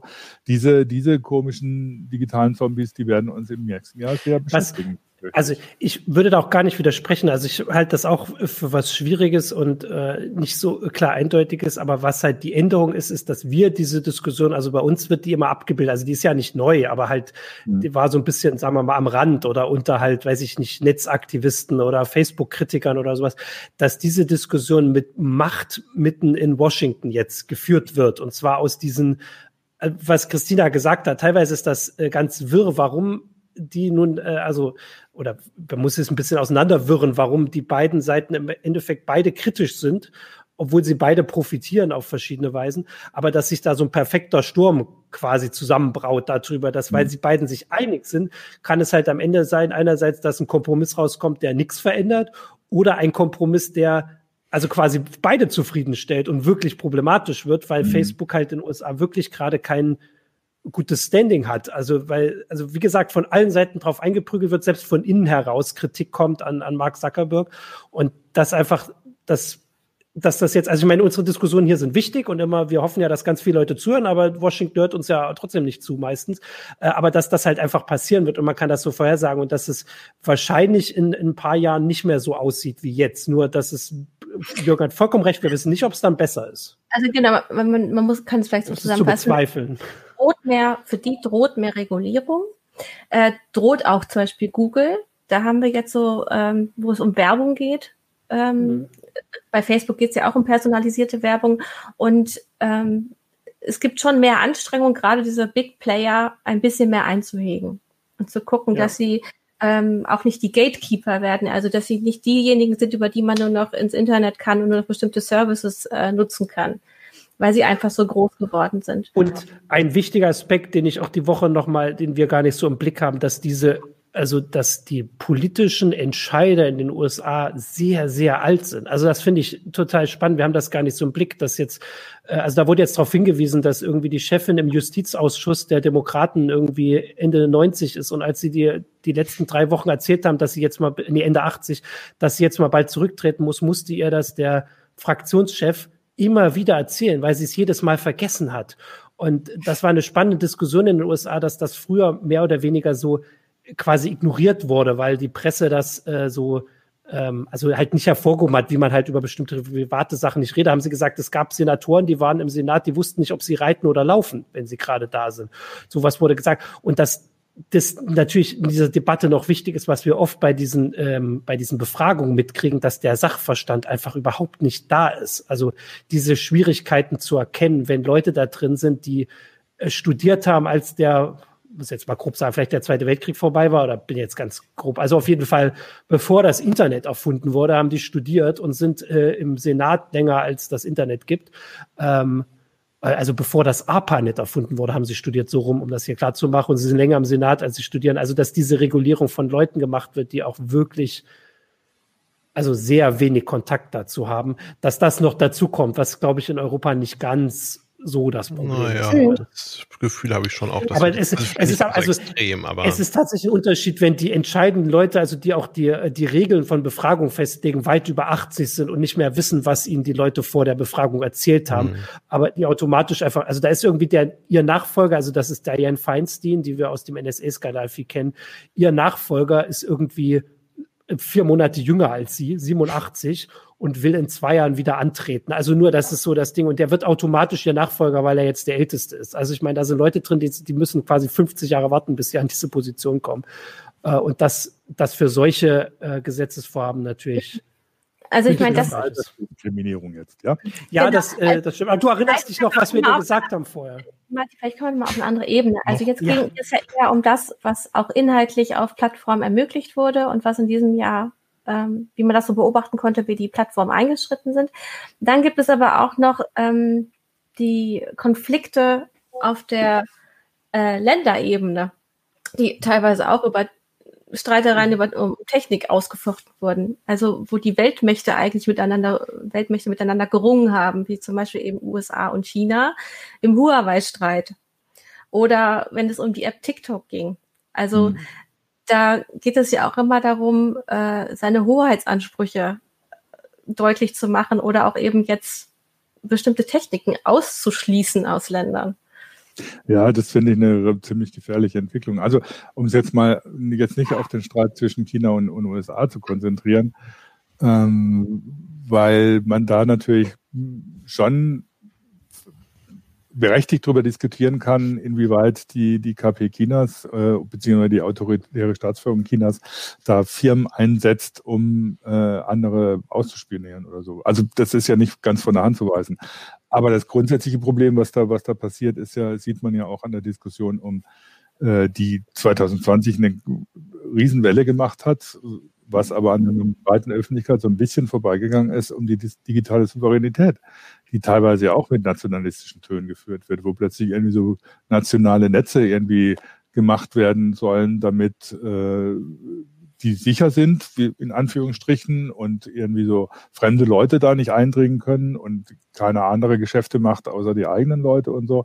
Russland war da ein extremes Beispiel, aber das, was in der EU teilweise an digitaler Souveränität diskutiert wird, hat auch so einen, manchmal so einen ganz komischen Zungenschlag, ne, den ich gefährlich finde, weil das, was das Netz ausmacht, ist ein ist im Prinzip eine globalisierte Kultur, eine globalisierte Zusammenarbeit. Das Internet funktioniert nicht, ohne dass im Hintergrund die verschiedensten Leute zusammenarbeiten, zusammen Protokolle entwickeln, das heißt auf der technischen Ebene, ähm, dafür sorgen, dass die Netze zusammengeschaltet werden und dafür entsprechende Technik äh, bereitstellen und dafür sorgen, dass das alles reibungslos funktioniert. Und das ist ein globales Unterfangen, das irgendwie so, wenn du in nationalen Netzen denkst, irgendwie nicht mehr funktionieren würde. Und dann, dann würde unsere Welt plötzlich ganz anders aussehen. Das muss man Aber ja gar nicht der, auf der Ebene von globalisierter Wirtschaft diskutieren. Aber das muss man eben vor dieses Jahr sehen, dass da Trennlinien gezogen wurden und eben, dass die Europäische Union sagt, wir möchten jetzt selber die Chipherstellung äh, wieder hier aufbauen. Wir, wir machen Gaia X. Ähm, Ja, wir wollen eine eigene Strategie, äh, Strategie für Software. Ich habe gerade überlegt, als Jürgen das beschrieben hat, vielleicht kann man das ein bisschen so zusammenfassen, dass jetzt dieses Jahr der NSA-Skandal dahingehend Geschichte ist, dass jetzt nicht mehr die NSA-Kritiker und die äh, Snowden-Kritiker die Debatte bestimmen, sondern ähm, dass der jetzt so weit zurück ist, äh, dass also das weiß ich nicht, die Politik oder weiß ich nicht, Sicherheitsdienste oder so diese äh, Debatte bestimmen aus, also die Forderung, dass man irgendwie vielleicht da ein bisschen mehr drauf gucken muss und da nicht so raus. Man gab es ja auch äh, nach dem Snowden-Skandal, wo man gesagt hat, hier irgendwie die NSA guckt da überall rein, wenn ein Chip ausgeliefert wird und sowas. Nur jetzt äh, kommt diese Forderung aus anderen Gründen von anderen Seiten und dann passt halt dazu diese äh, diese Geschichte, dass jetzt die Verschlüsselung, die nach Snowden sehr vorangetrieben wurde, uns alle besser schützt, viel Privatsphäre gebracht hat, jetzt ähm, versucht wird anzugreifen. Und jetzt wird es halt spannend, und warum wie. Warum wird das schon wieder gemacht? Was ist wieder der Auslöser? Ach so, Österreich? ja. Der, der äh, naja, ja, das ist jetzt, das also ist jetzt der für ne, man sagt im Grunde wieder, nachdem dieser Terroranschlag in Wien passiert ist, ging es wieder los mit, wir müssen die Messenger ähm, ich, wollte das ein bisschen, genau, ich wollte das ein bisschen größer sehen, weil also Australien hat ja dieses Gesetz schon beschlossen, dass sie das irgendwie nicht so toll finden, dass Verschlüsselung muss man reingucken können und das haben sie vor. Also das hat nichts mit Wien zu tun. Äh, also ich würde das in eine größere Debatte, dass also dieser Snowden-Skandal, wir sehen es ja auch bei uns mit, dass ich jetzt, ich schreibe jetzt auch schon wieder länger, was es damit auf sich hat, wenn ich den in den Meldungen erwähne, weil also ich meine, ich habe da nun sehr viel drüber geschrieben, aber es ist eben auch schon sieben Jahre her. Ähm, und dass der jetzt so weit zurück ist, dass, äh, dass das wieder aus anderen äh, Richtungen bestimmt wird und dass, äh, dass der Grund, warum wir die Verschlüsselung so toll finden, offensichtlich nicht mehr so präsent ist äh, bei vielen oder zumindest äh, glauben sie das. Also in Europa glaube ich nicht, dass sich das durchsetzen wird, dieser Angriff auf Verschlüsselung. Aber wie gesagt, in Australien haben sie es durchgesetzt. Erstmal, auch wenn noch nicht klar ist, was technisch mhm. bedeutet. Aber dass das vielleicht auch so ein bisschen das beschreibt. Also man merkt auf jeden Fall, dass 2020 alte Reflexe auch wieder greifen. Also man sagt, die Corona-Warn-App funktioniert nicht richtig, weil da ist der Datenschutz dran schuld. Ja. Und äh, wir können Verbrechen nicht aufklären und Kindesmissbrauch nicht richtig verfolgen, weil alles verschlüsselt ist. Leider ist immer noch hochgeholt. Das finde ich zwar der oder die eine der schlimmsten Entwicklungen äh, im Schatten der Corona-Krise, also wenn man jetzt mal Corona außen vor lässt, dass sie irgendwie da so zwei digitale Zombies ihr gräusliches Haupt wieder erhoben haben. Also weil Vorratsdatenspeicherung wird wieder diskutiert, äh, Knacken von Verschlüsselung wird wieder diskutiert. Ich meine, diese Diskussion, Vorratsdatenspeicherung vielleicht nicht, aber äh, die, die Fragen von äh, Knacken von Verschlüsselung haben wir jetzt seit 30, 40 Jahren. Und es war immer klar, dass es Quatsch ist. Also, dass wenn du Verschlüsselung äh, knackbar machst, dass, äh, ja, Verschlüsselung knackbar machst, dass es dann äh, Oh, und Jürgen jetzt hängt leider. Jetzt Mal gucken, ob er gleich wieder da. Ja. wieder zurückkommt. Aber wir können, können zumindest zusammenfassen, dass die Verschlüsselung wichtig ist. Ich versuche das jetzt zu Ende zu führen. Ja. Ähm, und die Sache ist, dass wir diese Argumente ja alle schon tausendmal gebracht haben ja. und dass man halt nur mitkriegt, dass es jetzt, äh, in, also du hast es ja gesagt, äh, im Zuge dieses, äh, dieser, äh, dieses Anschlags in, in Wien ähm, dieses Momentum wieder gab. Ich, wie gesagt, ich bin da Optimist, dass, dass das, also wie gesagt, weil es auch technisch einfach nicht geht, das hat jetzt gar nichts mit Optimismus und Pessimismus, weil halt Verschlüsselung überall ist, äh, dass das äh, wahrscheinlich so nicht kommen wird, aber dass einfach ähm, dass es wieder so weit gedeiht diesmal oder weiter gedeiht als vielleicht in den letzten Jahren, ist äh, kein gutes Zeichen. Das würde ich sagen, während wir hier auf Jürgen warten. meint er, kommt mit seinem Satz noch hin, er muss jetzt eh erst sein äh, da also kommt ich, da ist. Nee, ich habe ich hab ihn jetzt mal, ah, Moment. Ach so. Das ist ja hier mit dem anderen Gerät. Ah. Wir gucken. So. Ah, so Jürgen, Hi. hörst du uns? Ich bin wieder da, ja. ja. Gut. Wir also, haben das Martin, zusammengefasst. Genau dass die Verschlüsselung, dass das äh, ein bisschen weitergeht äh, als, äh, als die letzten Jahre. Ich glaube tatsächlich, dass es trotzdem nicht ähm, äh, durchgeht diesmal, weil es technisch nicht geht, aber äh, es also ist ein schlechtes Zeichen, dass es so weit geht. Was, was mir dieses Jahr einfach noch mehr aufgefallen ist, ist, dass es immer, wenn irgendwo ein Anschlag war, gibt es danach äh, Appelle, ja, wir, wir dürfen uns davon nicht einschüchtern lassen, wir dürfen das nicht unser, unseren Alltag und unsere Gesellschaft mhm. bestimmen lassen. Und das dauert dann aber keine 24 Stunden, bis genau das passiert, indem ja. eben neue Forderungen nach ähm, äh, im weitesten Überwachung, so kann man es vielleicht einfach mhm. zusammenfassen, ähm, genau kommen. Und das ist halt, das ist ja genau das, dass wir eben einfach die, die freie Gesellschaft, die wir haben, damit auf die äh, in, in Frage stellen oder auf die Probe stellen und ähm, das, das ist eben dann die direkte Auswirkung von solchen Anschlägen. Klar, im Unmittelbaren sind das dann die 10 oder 15 Leute, die davon akut betroffen sind. Das ist auch dramatisch. Aber als direkte Folge davon schränken wir eben einfach unsere, ja, was weiß ich, die, die, die, die also es fand, gibt halt Leute, die Geheimnisse ja. haben dürfen, so und jeder hat das Recht, ähm, dass, dass seine Kommunikation erstmal nicht abgehört wird und nicht aufgezeichnet wird ähm, und das schränken wir halt dadurch ein. Hm. Ich finde, äh, ein guter ähm, Vergleich, den ich dieses Jahr da gehört habe, ist halt in Frankreich, wo sie da auch wieder sehr krasse Sachen vorgeschlagen, teilweise dann noch zurückgezogen haben, war einfach, ihr sitzt jetzt, ihr beschließt jetzt irgendwie die Überwachung und wer sagt uns denn, dass nicht in fünf Jahren oder weiß ich nicht, wann die nächste Wahl ist, in drei Jahren Marine Le Pen Präsidentin ist. Und ihr gebt ihr die ganzen Werkzeuge, die sie sich dann nicht mal holen muss. Wir sagen jetzt nicht mal per se, dass, dass wir die euch nicht geben wollen, wobei das auch legitim wäre und legitim ist, mhm. äh, sondern einfach die, äh, diese Warnung und da ist sie tatsächlich mit einer Person verknüpft, ähm, die, äh, die sagen, warum, also so müsst ihr es sehen. Und ich finde, das fasst das eigentlich gut zusammen, ohne dass man jetzt ähm, das immer so allgemein. Dann können also, wir aber, ja genau, äh, das ist ein ganz guter Anknüpfungspunkt. Man sollte immer daran denken, wer vielleicht in drei, vier, fünf Jahren an der Macht ist. Ähm, denn in Deutschland wurde zum Beispiel auch noch Anfang des Jahres und auch im Laufe des Jahres noch über die elektronische Gesundheitsakte viel verhandelt und aber auch über die Registermodernisierung. Ähm, da geht es dann darum, wie äh, Daten von Bürgern äh, ja, zusammengezogen werden können und ob die zum Beispiel unter der Steuernummer alle zusammen äh, abrufbar sind. Und ähm, auch das wird immer noch heiß diskutiert und das wurde auch so ein bisschen im Schatten von, von Corona diskutiert. Ja, allein die Woche haben wir doch, Jung hat vielleicht einen besseren Überblick, äh, eine, äh, mehr als eine Handvoll an Gesetzen, die ähm, in unseren Bereich und dem Bereich, den wir jetzt hier ansprechen, mehr oder weniger eingreifen, auf den Weg gebracht, glaube ich, muss man sagen. Ich glaube, es ist mhm. nicht beschlossen, ja, aber vom Kabinett noch. Kabinett, ja. Das heißt, wir haben nächstes Jahr auf jeden Fall in der Beziehung auch äh, weiter was zu diskutieren und bis dann nächstes Jahr, ich glaube, die Wahl steht jetzt auch fest im September, ähm, also gewählt wird, durchgeführt wird, ähm, wollen sie noch einiges schaffen im Bundestag und im Bundesrat und sowas. Ähm, ich kann es jetzt gar nicht aufzählen, aber IT-Sicherheit, man kann es auf, direkt jetzt auf heise.de gerade sehen, weil ich habe vorhin schon gesagt, es sind, glaube ich, jetzt äh, drei der Themen, die oben stehen sind, welche von diesen Gesetzen, die unterschiedliche Probleme mit sich bringen. So, ich gucke gerade mal, was du noch für Themen hattest, Christian. Wir sind doch jetzt auf jeden Fall schon mal sehr gut von Corona weggekommen. Ja, äh, ich dachte auch gerade, wollen wir jetzt schon mal nach 2021 gucken, wo du jetzt schon gesagt hast, dass uns das eben. Wobei ich wollte mal zwischendrin, ich wollte mal zwischendrin eine positive Sache einschieben, die ja. Katalina auch erwähnt hat. Denn eins ist ja schön, dass zum Ende des Jahres der König der Trolle gekickt wurde. Ja. Der König der Trolle ist schön. Ach ja, stimmt, jetzt habe ich es. Ich war ja gar nicht. Ja. Der König der Wissenschaftsfeindlichkeit. Also genau. das, das hat mich dieses Jahr sehr gewurmt, äh, immer wieder zu sehen, wie versucht wird, ähm, gegen Wissenschaft zu hetzen.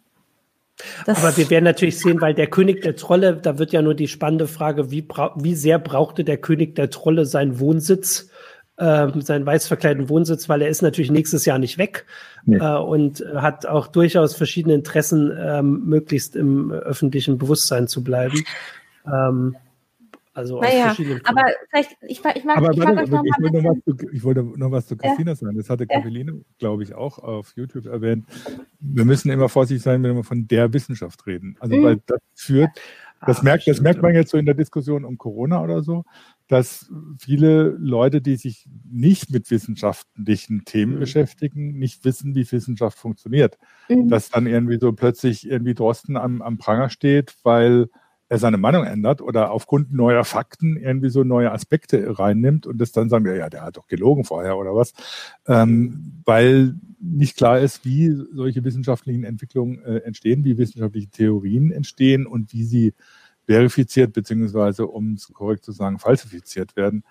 Ähm, und äh,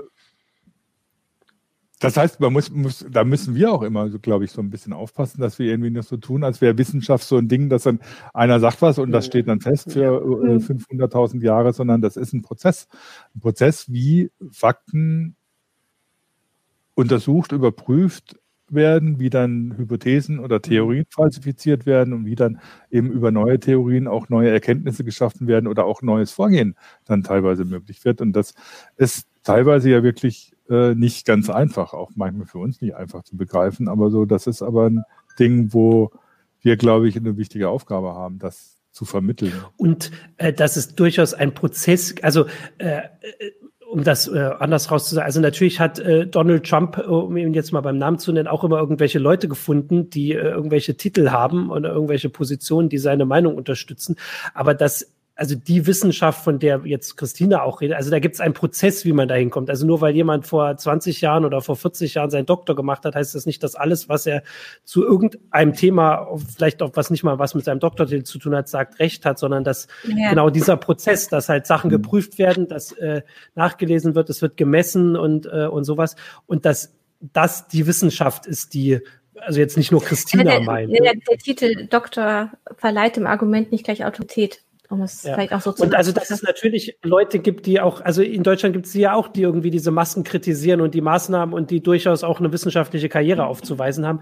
Mhm. Aber das äh, ist, also, dass man zu einem, also es gibt einen Prozess, um dahin zu kommen, dass man sagt, das ist jetzt einfach das, was das Richtige oder das, was im Moment am richtigsten erscheinende ist und sowas. Mhm. Also das vielleicht, um die Zusammenfassung noch ist, also es sind nicht nur, es sind nicht nur die Leute, die man jetzt mag oder nicht, oder die gut reden können oder telegen aussehen oder einen tollen Podcast haben oder so, sondern auch, dass sie äh, erklären, wie sie zu der Meinung kommen und warum sie oder zu dieser Überzeugung ja, worauf oder sie sich stützen oder viele Studien genau. in diese Richtung verweisen. Ja. Ähm, es ist ja auch immer ähm, schwierig, fast dann von Fakten zu sprechen, sondern eher von Erkenntnissen, die Studie X oder Y. Ja.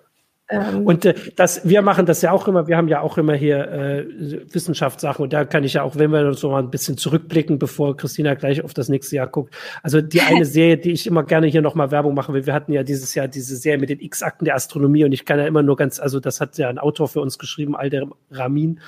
Und da zeigt sich, wie, also wie das funktioniert, die erklärt eigentlich ganz toll, wie Wissenschaft funktioniert, wie irgendwie am Anfang steht einer und sagt, ich habe was gefunden und das sind Außerirdische. Also geht gar nicht anders. Äh, und dann guckt man nach und misst und dann kommen Theorien auf und dann kommt, also in seinen Artikeln, es war manchmal ein bisschen enttäuschend, vielleicht nicht nur für die Leser, auch für mich, dass am Ende waren es halt nie Außerirdische. Es war immer irgendwas anderes. Äh, ich hätte auch gern gelesen, dass es irgendwie Außerirdische waren. Äh, und da, das wäre zum Beispiel ein Beispiel aus einer ganz anderen Richtung, die wir aber auf Pfizer Online dieses Jahr sehr äh, prominent auch hatten, wo man das eigentlich schön nachlesen kann, auch wenn es in dem Fall nicht um Virologie geht, wo wir inzwischen ja alle totale Experten sind, äh, sondern um die Astronomie und Astrophysik. Ja. genau. ja, ich glaube, man muss vor allem aufpassen, dass man, also ein Ergebnis daraus ist, dass eben die Leute auch nicht so richtig wissen, wie funktioniert eigentlich dieses ja. Äh, Veröffentlichen von, Papern und sowas, dass ja. es einfach eine Diskussionsgrundlage ist und so. Ähm, ist das dann, hm? Ja, ich wollte dich nicht unterbrechen. Ja, ja, nee, ist das eben auf einen wissenschaftlichen Rat oder einen Wissenschaft, eine wissenschaftliche Erkenntnis gar nicht mit einem anderen, mit einer anderen wissenschaftlichen Erkenntnis geantwortet wird, sondern eigentlich mit einer persönlichen Empfindung. Ich habe auf etwas Bestimmtes keine Lust oder ich finde, das sieht doof aus oder das stört mich aus, aus dem und dem Grund und nicht, also eine wissenschaftliche Erkenntnis zu hinterfragen, macht ja Sinn, weil dadurch kommen wir weiter in unseren Erkenntnissen. Also das, das finde ich ist eigentlich ja ein guter Prozess, dass wir das, was wissenschaftlich irgendwo rausgefunden wird, dass wir das hinterfragen, weil wir andere Erkenntnisse haben oder so. Aber es wird eben ganz häufig in Frage gestellt aus, aus persönlichen Empfindungen heraus. Mhm. Ja, das ist kein da fand ich, ja, da fand ich lustigerweise passt in dieses Ding äh, eine meiner Lieblingsserien für dieses Jahr, weil also, wenn es um Fragen geht, wie Wissenschaft funktioniert, beziehungsweise wie unklar Wissenschaft teilweise auch sein kann, wenn, wenn man nicht weiß, wie man was zu interpretieren hat, das ist Devs. Ähm, was ja eigentlich inhaltlich so eine Serie über, über Quantencomputer und sonst was ist, aber inhaltlich so eigentlich fast schon so eine Art moderne Fassung von Welt am Draht, also eine dass die Welt eigentlich nur simuliert ist. Aber die hat mich dazu zum Beispiel verführt, nochmal die unterschiedlichen Interpretationen der Quantenmechanik nachzulesen, weil die da eine Rolle spielen. Und das finde ich faszinierend an einer Serie, die extrem spannend ist und extrem fesselnd ist, dass die plötzlich das Interesse an einer doch sehr komplizierten Materie moderner Wissenschaft äh, erzeugen kann, weil sie sich mit diesem Thema beschäftigt. Und es, dieses Thema, also unterschiedliche Interpretationen der Quantentheorie, äh, Quantenmechanik, für die für den Ablauf der Serie eine Rolle spielen. Das ist total irre dass man das hinkriegt. Und das finde ich an dieser Serie total gut. Neben, äh, neben der Sache, dass die Geschichte an sich ganz spannend und ganz interessant ist. Und wenn, wenn man sowas schafft, dann kriegt man natürlich unter Umständen auch bei den Leuten ein, ein Gefühl für Wissenschaft oder so, das über das hinausgeht. Der mhm. Doktor hat gesagt, und damit ist das richtig. Ich ja, TF über YouTube schreibt jetzt auch nochmal, das Problem mit, äh, in Anführungszeichen, der Wissenschaft ist aber auch die Art, wie so etwas in viel mhm. zu vielen Medien kommuniziert wird. Da wird irgendwas aus Papern genommen und dann zur Schlagzeile. Ja, klar. Und es wird eben so ein, die, die spannendste Headline irgendwie gesucht. Und das ist schon mhm. ein Problem. Also ich wollte die Medien sind auch nicht ausgenommen ja. unbedingt in dieser ja. Unkenntnis, ja. Mhm. Also ich äh, wollte dazu äh, noch sagen, dass äh, auch so eine Erkenntnis dieses Jahr ist, dass die Wissenschaft, äh, wie man die auch immer jetzt da einordnet, halt auch nur bestimmte Sachen, die man halt messen kann ähm, oder vorhersagen kann, sagen, äh, also aufschreiben können oder weiß ich nicht, erklären können. Und das aber dieses Jahr auch gezeigt hat, dass man trotzdem danach gucken muss, was fängt man damit an. Also klar ja. können Wissenschaftler sagen, wenn wir die Schulen schließen, dann äh, gibt es weniger äh, Leute, die sich infizieren. Aber gleichzeitig äh, gibt es dann mehr Kinder, die zu Hause äh, misshandelt werden. Und jemand muss die Entscheidung treffen und denjenigen beneide ich nicht, der dann ab, äh, abwägen muss. Und ich finde, das ist eben auch dieser wichtige Aspekt, auf den äh, also vielleicht wird das wieder so ein bisschen in Vordergrund rücken, äh, dass, äh, dass nicht die Wissenschaftler quasi diese Antworten geben, sondern quasi die Grundlagen geben für die Leute, die wir halt dazu bestimmt haben, diese Vielleicht Entscheidung können wir dann auch noch mal ja. ähm, darauf aufmerksam machen, was ein wirklich äh, phänomenales Forschungsprojekt dieses Jahr war, war die Reise der Polarstern, die Forschungsmission. Mhm. Da gibt es auch eine ganz Stimmt. tolle Dokumentation drüber ähm, in der ja. ARD, ähm, die über eine Stunde dauert. Also wenn ja, da, wird, ja. genau, wenn da jemand sehr interessiert ist, wir haben da auch ähm, bei Heise natürlich darüber berichtet, das war mal wirklich auch so eine außerordentliche Forschungsreise, die dort gemacht wurde. Da kommt noch eine Frage auf YouTube. Die Serie, Jürgen, die du beschrieben hast, heißt Devs, D-E-V-S, von genau. Entwickler, ne? Genau.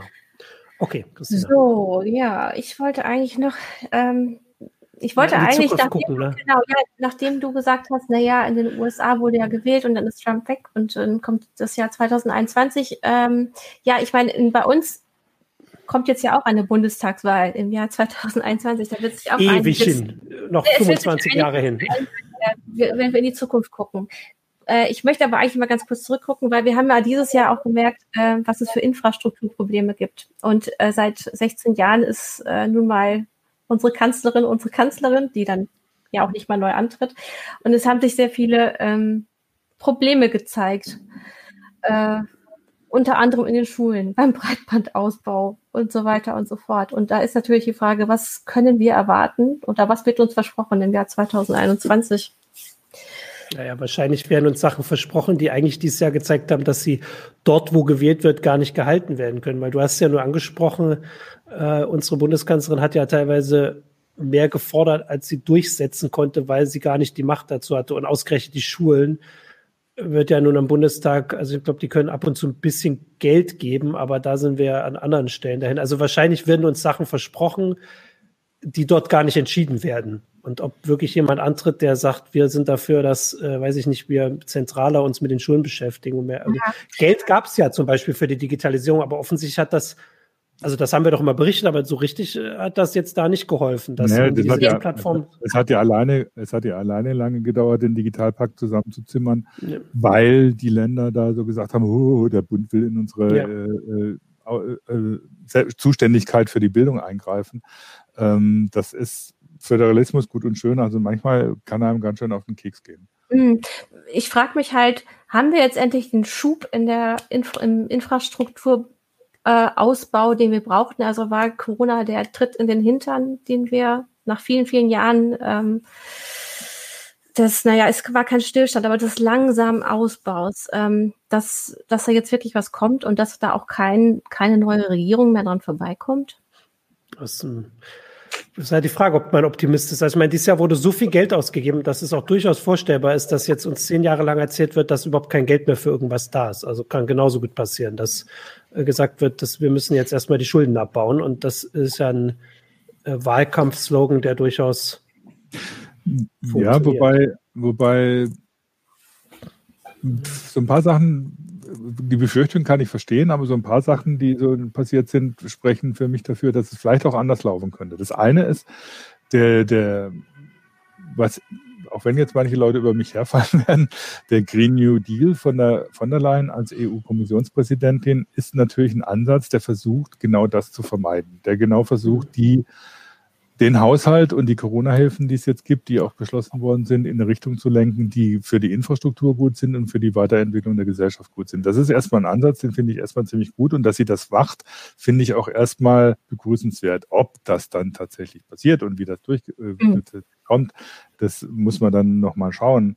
Ähm, Ähnliches gilt natürlich für Forderungen, die jetzt vor allem aus der Opposition kommen, dass die Corona-Hilfen natürlich auch so ein bisschen gezielt für die Weiterentwicklung der Gesellschaft eingesetzt werden sollen und mhm. nicht irgendwie so, wie manche Ökonomen sagen, dass irgendwie Zombie-Unternehmen äh, am Leben erhalten werden, die sowieso pleite gegangen wären. Also das ist eine gefährliche Diskussion, weil da sind dann unter Umständen manche Interessen Lobbyinteressen dran beteiligt, aber natürlich muss man sich das genauer angucken und dann, und dann schauen, wie man das weitermachen kann.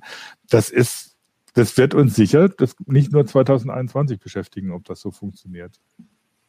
Also, also ich hoffe, ich, ich habe zumindest in Sachen Klima habe ich so ein bisschen die Hoffnung, dass jetzt viele der Leute, die gesagt haben, ja, es geht aber ja nicht anders, wir, wir mhm. müssen so weitermachen, wie wir machen, ähm, dass denen das Argument so ein bisschen ähm, durch, durch Corona einfach äh, aus dem, unterm Hintern weggezogen ist, weil wir halt jetzt plötzlich sehen, okay, es gehen eben doch viele Dinge, gehen halt mhm. doch anders. Also, äh, was weiß ich, wenn wir mehr im Homeoffice arbeiten, reduziert sich die nötige Mobilität, um so ein ganz banales Beispiel mhm. zu nennen.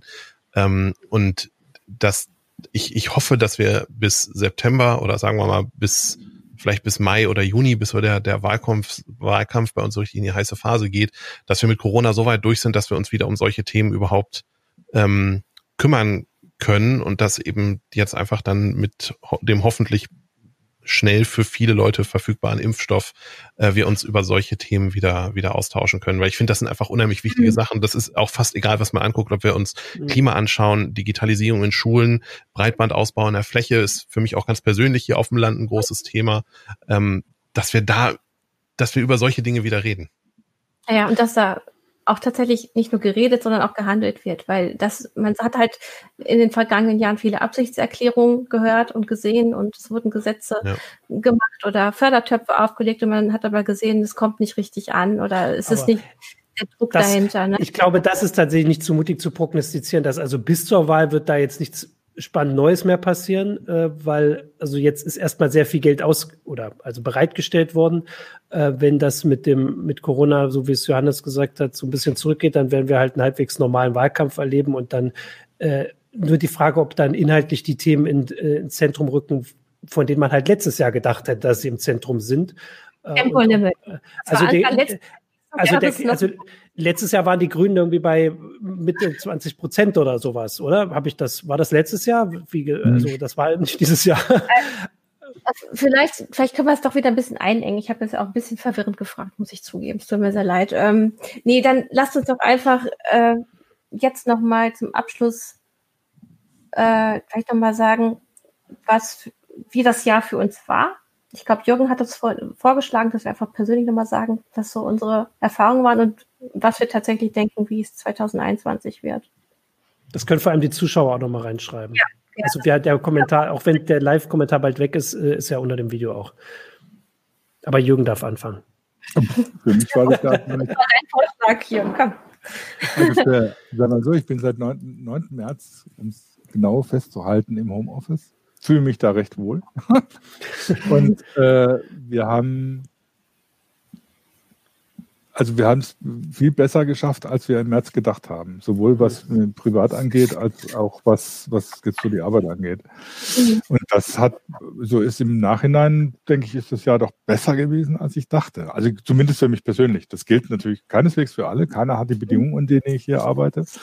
Ähm, keiner hat irgendwie eine Arbeitsstelle oder so, die so relativ gut durch die Krise gekommen ist. Ähm, aber von daher gucke ich jetzt immer so ein bisschen drauf, ja, wo müssen wir uns 2021 drum kümmern, was 2020 eben so ein bisschen untergegangen ist. Das ist irgendwie so das, was dann im Hinterkopf rumspukt spukt und was einem am Ende des Jahres dann doch wieder ein bisschen nervös macht. Und wie schaust du auf 2021? Was, was erwartest du da? Ich habe keine Ahnung, was ich von 2021 erwarte. ich, möchte, ich, ich, ich, möchte, ich möchte 2021 wieder ohne große Probleme und ohne Angst eben so in das Haus im Piemont von meinem Freund fahren können. Ich möchte irgendwie so, dass bestimmte Sachen nicht passieren und ich habe bestimmte Vorstellungen, wie die Wahl ausgehen soll 2021. Ähm, mal gucken. Aber ich weiß, bei keinem von dem weiß ich es oder so, ob es passiert oder ob irgendwie das ist natürlich immer so, nur dieses Jahr ist es uns sehr deutlich äh, klar gemacht worden, dass wir das nicht wissen. Ich meine, ja. wir wissen jedes Jahr nicht, was äh, aufs Jahr zukommt, aber wir haben eine, äh, also der, die Spannbreite ist ein bisschen enger, als sie dann dieses Jahr sich geöffnet hat. Soll ich gleich weitermachen?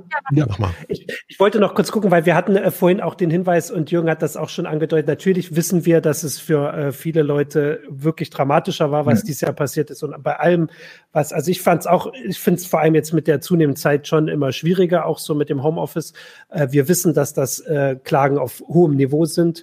Ähm, und wir wissen, dass es für auch nicht, also auch Zuschauer und Zuschauerinnen äh, teilweise viel dramatischer war. Und wir können halt nur aus unseren ähm, Erfahrungen berichten. Also ich finde das schon, wie gesagt, immer ein bisschen schwieriger. Ich hatte aber dieses Jahr, das äh, wird ja auch mal, mal erwähnt, also ich habe einen kleinen Sohn zu Hause, der auf jeden Fall dafür sorgt, dass ich gar nicht äh, zu sehr mich ärgern kann, äh, dass ich äh, vor allem dran denke, wann ich wieder ein bisschen Schlaf finde.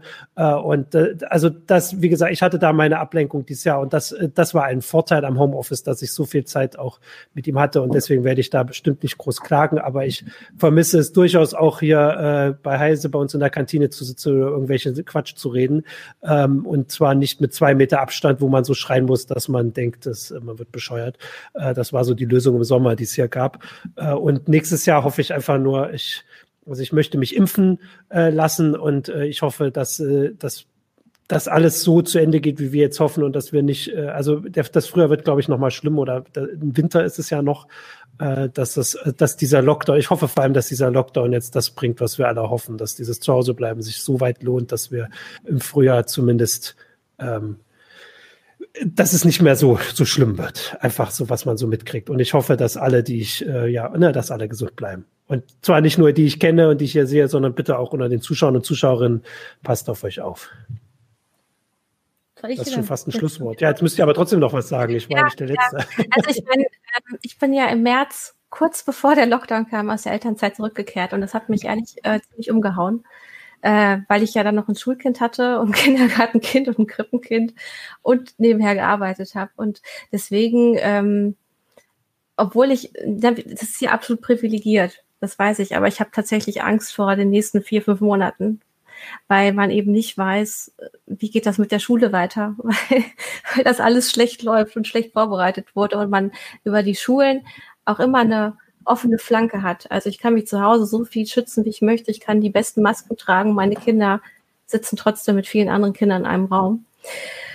Ähm, das war, das fand ich äh, psychisch einfach sehr anstrengend, muss ich sagen, in diesem Jahr. Äh, ansonsten hat mir das Jahr 2020 ähm, hat mich heute ja sehr wütend gemacht und manchmal auch sehr froh, eben wenn es dann um den Green New Deal ging in der EU. Ich habe mich das Gefühl, ich bin der EU, EU manchmal sehr dankbar oder dieses Jahr sehr dankbar, dass sie uns in Sachen Klimaschutz Beine macht, auch gerade Deutschland, weil wir äh, aus meiner Sicht dann doch immer wieder die Bremsen auspacken. Also wenn die Pop-up-Bike-Lanes wieder eingesackt werden und äh, wenn wir dann doch wieder durch die Hintertür versuchen, Verbrenner zu fördern, äh, ob, obwohl überall um uns herum auch der, das Verbrennerverbot schon längst feststeht. Das macht mich dann missmutig und ich, ähm, ich hatte trotzdem ein gutes Jahr, weil ich eine tolle Familie habe und mit denen gerne Zeit verbringe und mir deswegen das alles nicht so doll wehgetan hat. Auch eben finanziell nicht. Ich sehe das im Freundeskreis, dass es manchmal echt schlimm läuft und ähm, die eben viel mehr zu kämpfen haben. Und äh, fürs Jahr 2021. Ich habe die Befürchtung, dass wenn es mit dem Impfen losgeht, alle nachlässig werden und wir wieder viel mehr Infektionen sehen. Deswegen finde ich es immer wichtig zu sagen, nur weil zwei bis drei Prozent der Bevölkerung geimpft sind, heißt das nicht, dass wir nachlassen können mit unseren Maßnahmen. Ich finde das traurig. Ich würde gerne wieder mehr Menschen sehen. Aber ähm, ich mag auch diesen Ausspruch, den Angela Merkel gemacht hat, nämlich, ähm, dass das auch eine Form der Fürsorge ist, mal kurz auf Distanz zu gehen. Ich habe es jetzt nicht richtig zitiert, aber sie hat es ja so gesagt, äh, eine Form der Nächstenliebe. Und ich hoffe, dass wir einfach alle im nächsten Jahr auch weiterhin gnädig und freundlich zueinander sind, weil es eine schwere Zeit ist. Ja. So, Johannes muss, will eigentlich gleich Schluss machen, muss aber trotzdem ja, kurz noch was sagen. Noch, noch ein schönes Schlusswort hier sogar. Ja, Johannes muss nämlich die nächste Sendung gleich so, machen. Ja, ja, genau. Also für, für mich persönlich ähm, kann ich sagen, ich bin dieses Jahr Vater geworden. Das ist das, was ähm, für uns das, äh, das, das alles überstrahlende Thema hier ist. Da hat Corona keine Chance gegen. Und ähm, arbeitstechnisch war das März, April, Mai, vielleicht auch noch Juni doch ziemlich herausfordernd, weil ähm, der Kern von Videoproduktion ist, dass man Menschen da hat, mit denen man spricht.